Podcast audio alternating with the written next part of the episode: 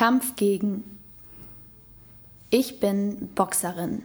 Man denkt vielleicht nicht gleich, dass ich das bin. Schließlich ist bei mir noch alles gerade. Keine platte Boxernase, weil ich bisher gewonnen habe, denn ich stieg immer für die Guten in den Ring, um das Böse an den Boden zu bringen. Mein nächster Kampf steht an und mein Gegner ist wieder mal dran.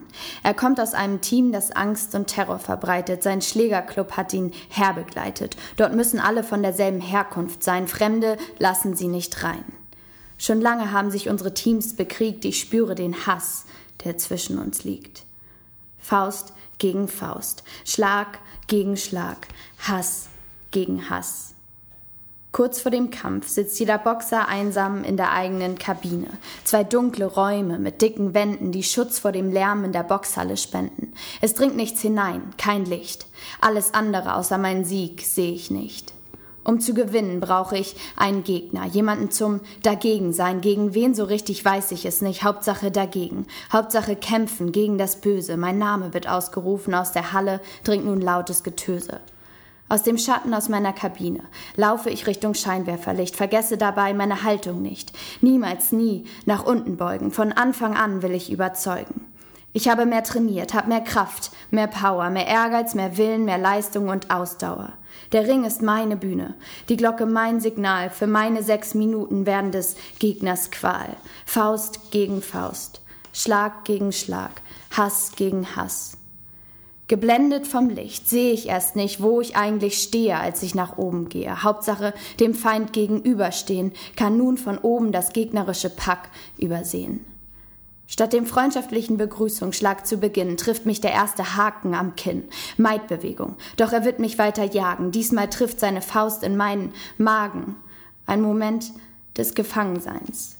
Sein Schlag trifft mich wieder, fährt durch meine angespannten Glieder. Ich schlage im Takt seiner Fäuste mit, denke nicht nach, hole keine Luft, nutze den Raum, den ich habe, nicht aus, will ihn mit seinen eigenen Mitteln bedrängen, ihn in die Ecke zwängen, ohne Strategie und ohne zu überlegen, nur eine Stimme, die mir sagt, halte dagegen.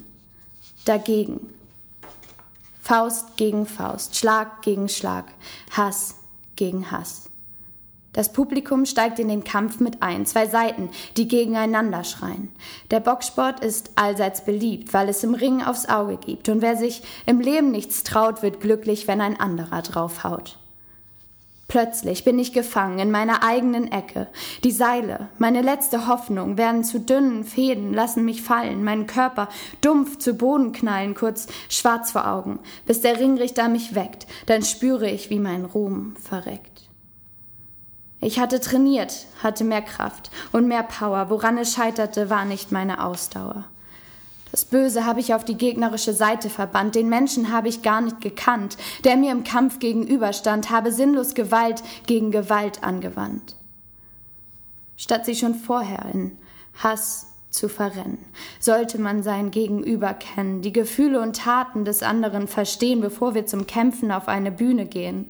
Woran es scheiterte, war nicht meine Ausdauer, sondern eine dicke Mauer, die schützende Kabinenwand, hinter der ich nicht verstand, den Gegner als einen Menschen zu sehen, um zu bemerken, dass wir hier zusammenstehen. Ein Schritt auf jemanden zuzugehen, heißt auch mal in sich selbst zu sehen, entdecken, was man gemeinsam hat, und das ist mehr als Wut und Hass.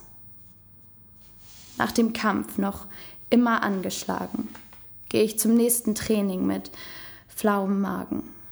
Mit neuem Mut schaue ich dem Gegner ins Gesicht. Dieses Mal verliere ich nicht.